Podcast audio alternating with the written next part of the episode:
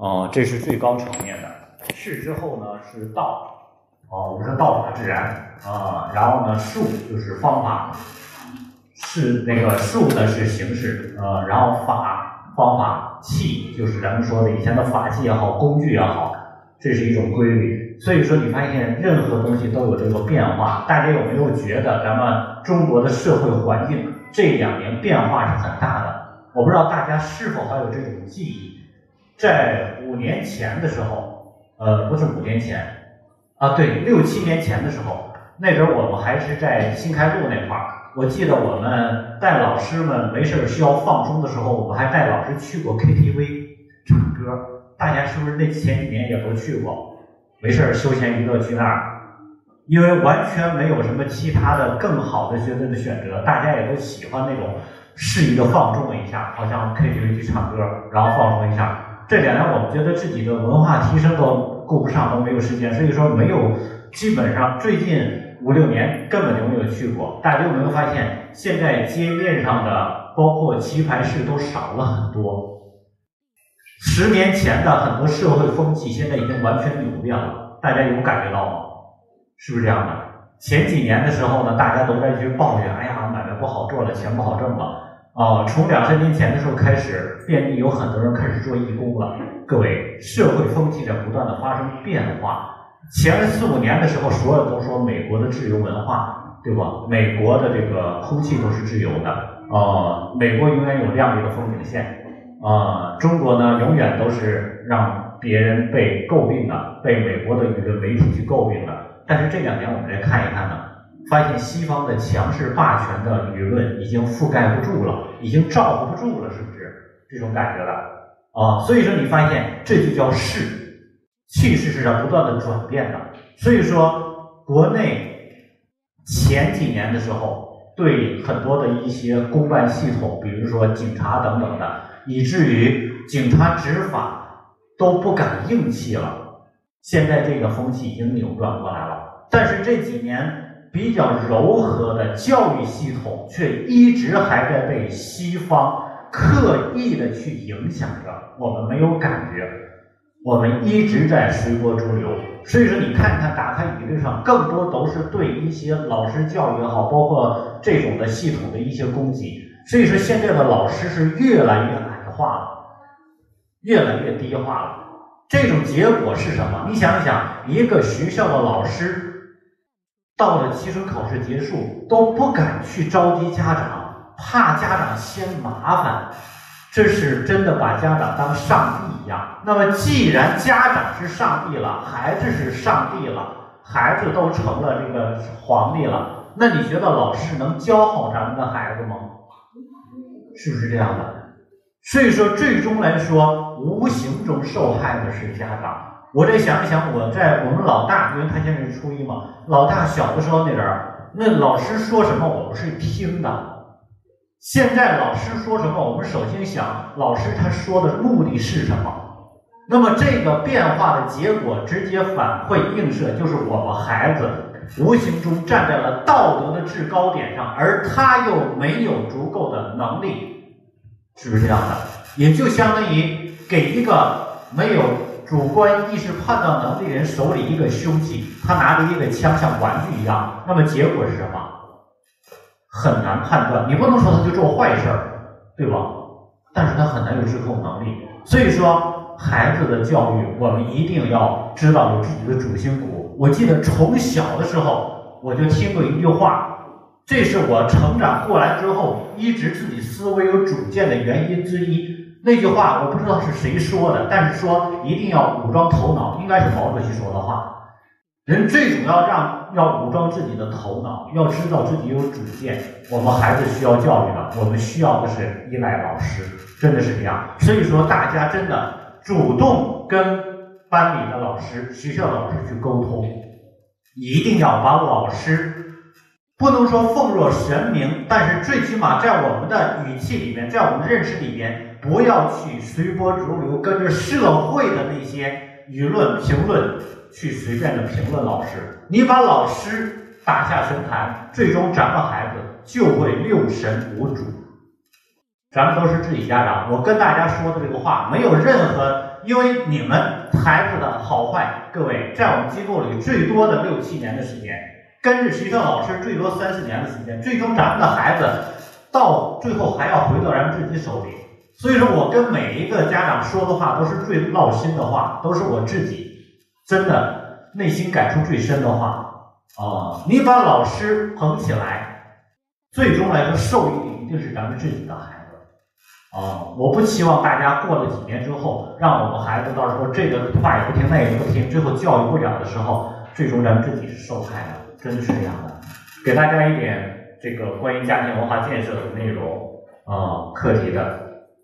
无论时代发生多大变化，无论生活格局发生多大变化，我们都要重视家庭建家庭建设，重视注重家庭，注重家教，注重家风，这是家庭文化建设的内容。三个注重，三个主体，三驾马车。这个话题可不是现在的了，跟我们机构听过很多家庭讲座都知道，这是这是五年前提出来的习主席。为什么现在还在反复在说？是因为这个往下传承的过程，觉得真的是很慢。这个出来之后，第三年开始教育改革。前年的时候跟大家讲的高考教育制度改革，大家有没有感觉到这两年变化越来越快了？当时我听的很多的内容，当时是听的这个南通的那个校长在讲，全全中国的教育是看江浙，江浙是看南通的。当时那个教育局的局长给我们做的那个培训，现在看一看。一中也好，包括很多高考的招生也好，是不是全在变化的？他当时讲三年一个台阶，三年一个台阶，因为教育改革它不能像别的那样一拍脑门就行啊，说高处高处现行，明天就限行，它是可以的。你教育它涉及到它是三年一届，三年一届，你要改革，你到这一届你得是初一的这个开始改，等到初一到了初三的时候，他能面临初三中考的这个能够赶得上。然后到了高一的时候，对对他们的改革的内容，到了高三高考时候才能改，不然你改了教材，到高三怎么考啊？三年一个，三年一个这样台阶。所以说，各位，咱们小学的家长，等到高考的时候，他已经完全不是现在这个样了，会有很大的变化，啊，会有很多的变化，呃，所以我们总觉得很多东西，呃，两年前两呃两年多前的时候。教育体育局合并了，很多人没有感觉。现在叫教体局，为什么会合并？对吧？都是有原因的。来，我们尽快一点的时间把这个看一下啊。呃，想要回味的就可以尽快拍照，翻到哪页就直接拍就好了。因为这里面的内容，当时是我四个小时一上午学的这个内容，然后呢，包括现在给大家讲这一块的内容，当时讲的是一个多小时的时间，是关于。母女性文化的，也就是说母亲文化的这个内容啊，因为当时涉及家庭文化是男性文化、女性文化啊、子女文化，还有美育文化等等，涉及了家庭文化一个系列的一个概况啊。这块是专门是母亲文化这一块给大家提出来今天讲。单纯把家庭文化建设解读成某一点的家庭教育，这是原来五年前我一直在做的家庭文化建设的家庭教育，这是比较偏的、比较小的。所以说，我们应该扩大自己的格局，要形成向善向上的成长环境，让家庭成为社会的文化基石。要求家庭要形成以文化人、以美育人这样的道场，这是国家现代治理能力的先行区，这叫风向。所以说，高考教育制度改革直接就提了。对吧？以文化人，以美育人。大家记住这句话，等到将来咱们孩子到高中的时候，你会发现咱们孩子的高考也好，包括将来大学也好，取向也好，各位大家都赶得上，都赶得上，离咱们不远，大家都赶得上。以文化人，以美育人。美育教育，包括作为我们机构，我这两天这最近两个月，好几次教育局叫我们红头文件去。打压很多的一些这个校外的培训机构，因为什么？他需要的是以文化人、以美育人，而不是让你以功利的形式去单纯培养一个学习的机器。很多的校外机构其实在助力这个事情，就是单纯以分数为目标为导向，然后去育人。那个育出来的不是人，是一个机器。所以说需要以文化人。什么叫以文化人？比如说，今天魏老师，他在班里面带的这个国学的内容，带的这个语文的内容，他是让孩子们除了学会写作文之外，他能懂得国学的内容，他能懂得这些东西，欣赏诗词之美。哦，包括我们机构一直推行的国学这些内容，对吧？然后包括呃，我们机构里边，我们跟轩老师一直在弄的这个瑜伽啊，在去教育局开会的时候，专门在提到一点，所有的以文化课 K 十二这些的机构都在去严格审查，现在是让你做，但是严格审查。北京所有的英语机构全处于停业整顿状态。为什么中国崛起了，不需要那么多崇洋媚外的东西？这是跟大家讲的最现实的一句话。国家不会说直接政策性的让你英语去科降低怎么样，不会是这样的。但是它会无形中慢慢去给你往下压缩。为什么去大力提倡国学？大家很多人觉得，哎呀，为什么国家一直弄这个东西？这个孩子们怎么考啊？各位，我们忽略了。教育的目的不是让你怎么考得好，怎么那啥，国家需要的是适应国家建设需要的人才，对吧？而不是说以我们的为目的，我想怎么样，不是那样的。国家未来社会的发展需要什么样的人？你在未来的几年，孩子进入社会之后，他能担起这个重担来。未来需要什么？有自信的，有文化的，有文化自信的，各位。是这样一个立体的人才，所以说，而不是一个就会我英语学的比那个汉语学的还好。各位，那不是中国，中国现在开始强大了。我们要认清这个形势，所以说要以文化人，以美育人。也就是说，现在更多我们发现，家长也能感觉到，现在说吃饱饭不成问题了，大家都能吃饱饭，对吧？所以说，已经不是在贫困线上了，也就解决温饱问题之后，应该解决是什么？生活质量问题，什么叫生活质量？各位想一想，很多的孩子都是自己的爱好要为什么学分让路，对吧？哦，所以说德智体美劳，这是以前提的，但是最新的提法是德智体劳美，因为这是一个起步到终点，未来走向的问题，德。然后呢，培养的什么？有了德之后要有智，有了智之后要有什么体啊？就是身体素质。这就为什么体育局和教育局要合并，这样体育局能说得上话。因为所有的体育局基本上都当教育局的副局长，所以说你就不能够随便的语文老师占体育课，数学老师占体育课，历史老师占体育课，自然也占体育课，他就不会出现这问题了。因为体育他也能什么担当了。到将来有一天，你会发现，体育课有可能会占副科的课，甚至于有可能会占主科的课，因为考试的分数在增加。这就是，既然大家重分数，那我就拿分数当鞭子来抽着大家，就是这种感觉了。所以说，有没有感觉初中感觉到体育很重要？很多人还意识不到五中那么重视体育，很多家长不知道为什么，对吧？小小班那个那个校长带着他们天天练体，为什么？因为这个是在现阶段。各位，国家教育方向不是期望大家全都成为是个这个这个这个这个什么这个身体厉害，然后大脑简单，四肢发达，不是这样的。他在这个阶段需要纠正一下，纠正就得什么力度大一点。各位，长期化一个阶段之后，有可能是两轮的孩子，或者十年或者二十年之后，他不会这么重视体育。那边已经大家的体质可以了，他才会平衡下来。现在就得过度的去强化这一点。哦，就是这样的。所以说，我们赶到这一批，我们要去适应，否则就会吃亏。很多孩子会吃体育的亏。所以说，大家记住，一定要强化体，因为我们赶的是这个阶段。所以说到体能够强大之后，然后呢，要什么劳劳动之后要指向的是美，劳动创造美好生活。现在很多人不缺钱，吃得饱，穿得暖，想不开。因为不懂得享受生活的美好，对吧？哦，所以说现在很多时候我们需要的是以美育人。什么叫以美育人？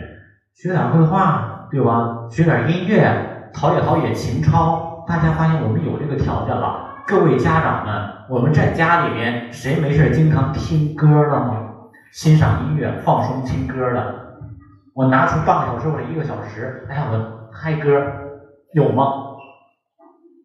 各位，我记得我小时候那时候可经常听歌，很多的时候，现在大家是不是觉得忙的都顾不上听歌，没那心情了？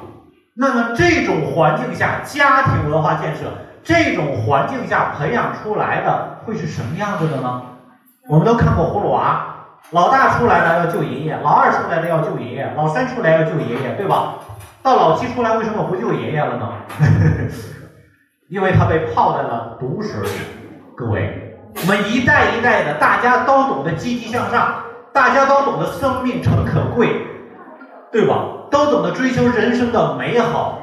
那为什么到咱们这一代的孩子不懂了呢？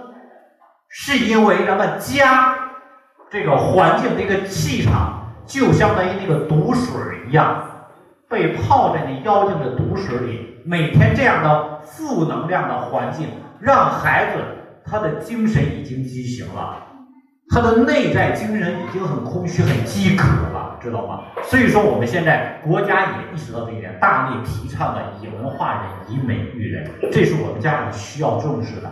各位，除了我们机构这样的情况，几乎没有人能够有机会给大家讲这些内容。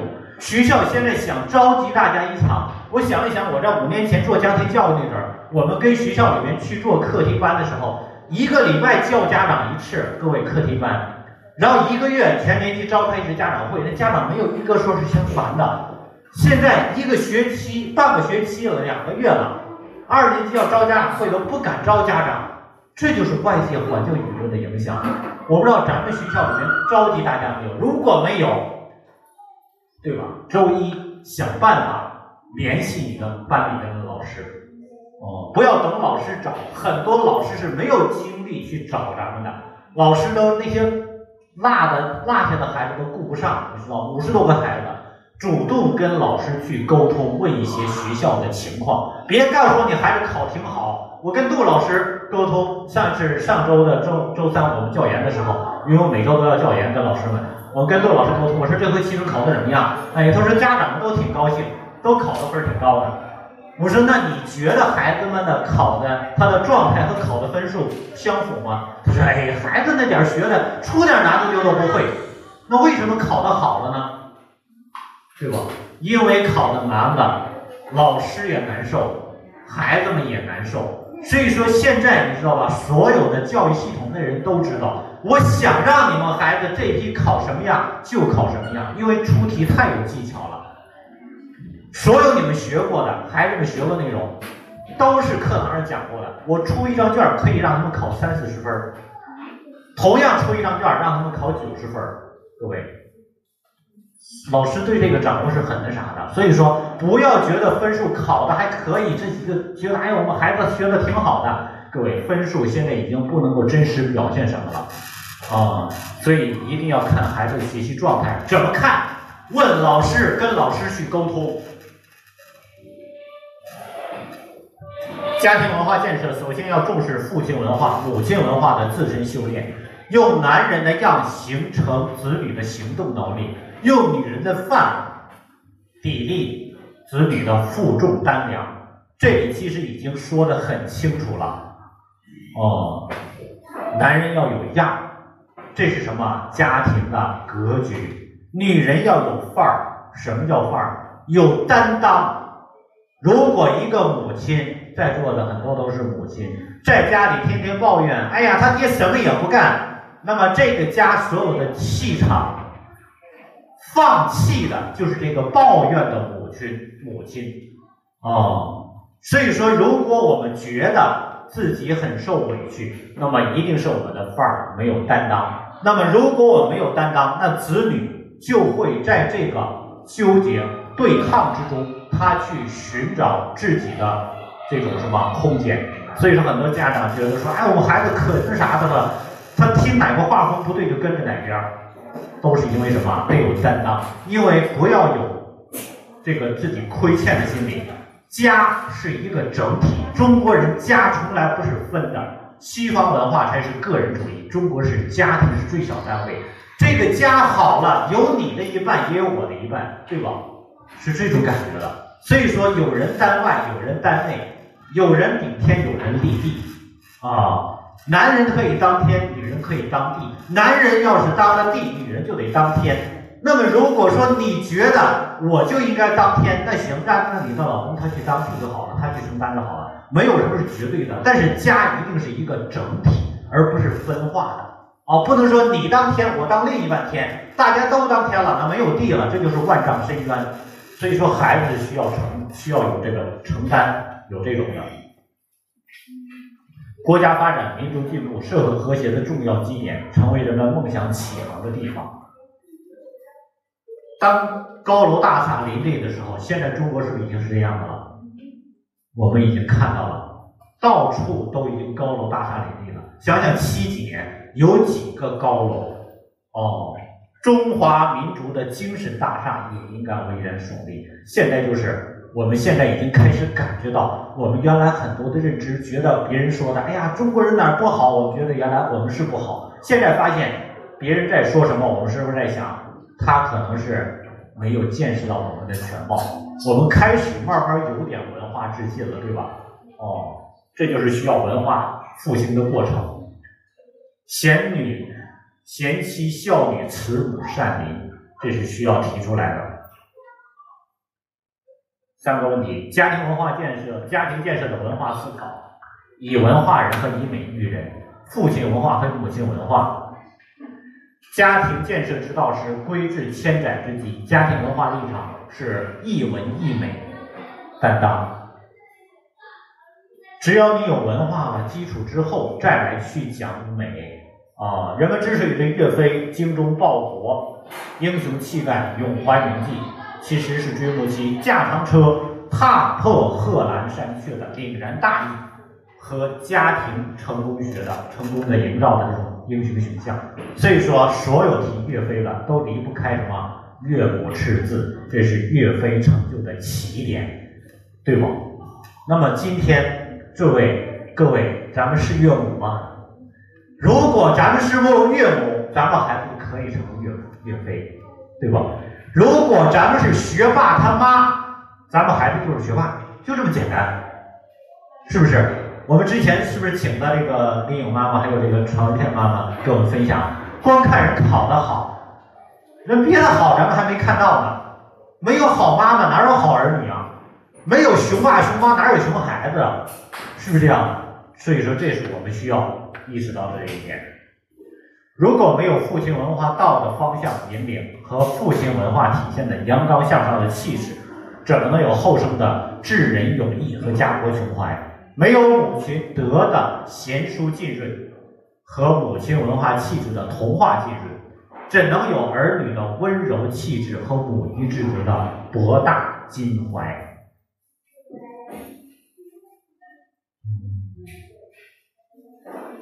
要让女人成为女神，成为博爱德润的化身，成为母仪天下的象征，在这里其实就是今天我的主要目的，给在座的所有的母亲定位，我们知道自己是谁，知道自己是谁了吗？知道自己是谁了吗？都念完了也知道，女神，对吧？什么叫女神？什么样是女神？希望自己成为女神吗？要让自己成为女人，这是必须的，因为这不是你的责任，这是你家庭的责任，是你家族的责任。因为一个女人决定一个家族的三代。如果你成为女神了，你这个家族将在之后的三代台阶式的向上。如果你是个女仆，你的之后三代，对吧？就是个仆役，就是个奴隶，因为你培养出来的就是这种趋势，理解吗？你希望你的家族后代是什么样的？你要拿出这种担当来。你成为女神，你培养出的后代就是神的子女，就是这样。什么叫女神？博爱德润的化身。女神她不会计较很多的，对吧？你看一看这个这个那个西方的那个那个也有这个神的那个化身，对吧？那个雅典娜是什么样的？她会计较很多吗？所有的女生会计较吗？她不会在意的。她的就像我们说观音，为什么说她能够这种博爱？是不是这样的？是因为所有的东西她能包容得下。所以你要先闹明白一点，你是女神，既然你是女人，你就可以博爱得人，最起码你的家你能容得下，你老公更不在话下了，你还用跟他去计较矫情吗？没有必要，对吧？咱们是神，是不是？你跟凡人一般见识干啥？咱们老公是凡人，是不是？你需要什么教化他的，所以成为母仪天下的象征。女性要在精神深处把自己变成女神，让心仪神明，品味高雅，行为端庄，气质高贵。所以说，你就知道你现在要去干什么，对吧？每天要做该做的事情，嗯，做好饭，做好吃的，对吧？啊，这是要做的。同时，在之余的时候，不要天天弄点这矫情点事儿，天天那个张家长李家短，这个那那跟咱没关系。咱要什么？品味高雅，因为我们是比别人高的。为什么比别人高？我告诉大家，高的原因就是你身边所有的人都不会在意你是未来几代人的什么精神领袖，因为你有孩子，你要让你的孩子将来成为贵族，而你身边所有的人他不会在意这一点，只有你是你孩子他妈，只有你能够影响到他。能理解吧？所以啊，行为要端庄，怎么高雅？玩玩音乐，对吧？玩玩这个高端一点的东西，气质要高贵一点。平时要让自己什么梳妆梳妆，打扮打扮，美化美化自己，在意在意自己的形象。魏老师，你们那屋孩子们都已经成了战场了。女神，女神的高贵端庄是美的。你要在你家里展示一个美，虽然说小日本我们很不稀罕，尤其一直小日本拿它的表面的礼来去遮盖它德的缺失。你看最近是不是又出问题了？没事就给你鞠躬哦，因为失礼而后德，失德而后这个义，失义而后礼，失礼而后，对吧？他现在也就是连德带道全都失去了，没有义，所以说他只会给大家去行礼。但是我不得不佩服一点。日本的女人永远是对老公要像这种伺候的，对吧？老公上班之后她是不在意的，老公下班之前是要梳妆打扮的，她把最美的一面展示给老公。各位，如果我们也做到这一点点，咱们老公看咱们一定看像神一样，对吧？我们天天展示的都是最孬孬那一面，老公上班一天回来之后更是孬孬，干啥呀？是不是？所以说要把女神的高贵端庄展示出来，啊，美是男的，我们都知道，美是男的，美是德润和博爱的化身，我们需要的是德润和博爱。女人是家庭的领导者，其含含义包含了这些内容，大家啊，看最后一句，这是最重点的，她往往用永远服从、温婉恭顺的智慧。支配丈夫的进取方向，这句话是最重点的，教给大家的智慧。很多人老老公跟老婆，老婆跟老公打架，甚至于动手。哎呀，你也不想想，你的力气能打得过吗？人叫什么？永远服从，温婉恭顺。哎呀，永远是柔的。女人是水，能理解？永远是阴柔的。对，就是。老公，您说的真对。哎呀，我这块做的就不对。然后什么？支配丈夫的进取方向。你们家听谁的？到时候你家听谁的？永远是你的，这叫女神，知道吗？也就是说，以柔克刚，天天跟老公吵啥呀？老公要这样，行。然后回头最终再说按谁的？是按你的。这叫智慧，能理解吗？这叫女神的智慧，所以说永远来跟我一起念念这句话，大点声啊！她往往她没声音。女神们，她往往用永远服从、温婉、恭顺的智慧支配丈夫的进取方向。行，咱们这句话弄完了，这事儿就赢啊，时间的关系，只跟大家说到这儿，后面不讲了。大家知道自己是谁了吧？我希望这一回大家记住自己是女神，教育孩子知道改变家庭的气场，用我们神的这种包容去让家庭温暖起来，让老公听话，哈哈，对吧？听话不是你压着他听话，而是温柔的让他，对吧？忍不住的听你的话，这样就好了，这个问题就解决了，好不好？啊，我们期望的是跟着我们机构走过来的所有的家长。真正改变的不是孩子的成绩的问题，因为成绩并不能决定孩子的未来。即使你真的考了很高的分数，哦，一中今年开学的时候，对吧？又跳了一个前十名的，啊，这是三月份的事儿。那你说那又怎么样呢？那清华北大每年也都有，对吧？这种意外的次数特别高。所以说你始终追着的分，不是最终能够决定你人生命运、家族命运的，反而是你家庭的这种欣欣向荣。这种自强不屈、不不屈，对吧？这种家庭的氛围才是最好的，这是最踏实、最现实的，也是让我们未来幸福感最强的，对吧？所以说，嗯，之后呢，各个班的老师会给大家说这个情况。然后呢，在之前，我先跟大家说一个我们中心的这个这个给大家准备的内容。大家都知道，我们最近几年一直在。我跟轩老师，我们一直在跟着学这个慧兰瑜伽这个系列的内容，大家可能不太了解，但是呢，这两年慢慢信息量越来越大了。就包括我们去教育局的时候，教育局专门在提到的几点，现在所有的呃学科类的，还有这个奥数类的，啊英语培训类的，嗯还有什么类的？呃这这几个类还有什么数算类的？就所有这些技能类的、考核类的。这些都属于是要严格审查的，然后宽松的什么美术教育、音乐教育，还有这个这个就是特长教育，还有体育的，还有瑜伽的，所有这几类都是国家大力支持的。为什么会这样？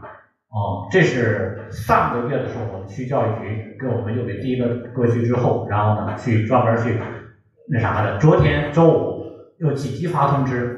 早上十点，上午十点发的，让下午四点之前必须到那去签到，然后给出红头文件，啊，又再去严格查核查这些，禁止校外校内老师在校外培训的等等这些。所以说，大家如果身边有跟着学校老师的，估计又得闪一下腰。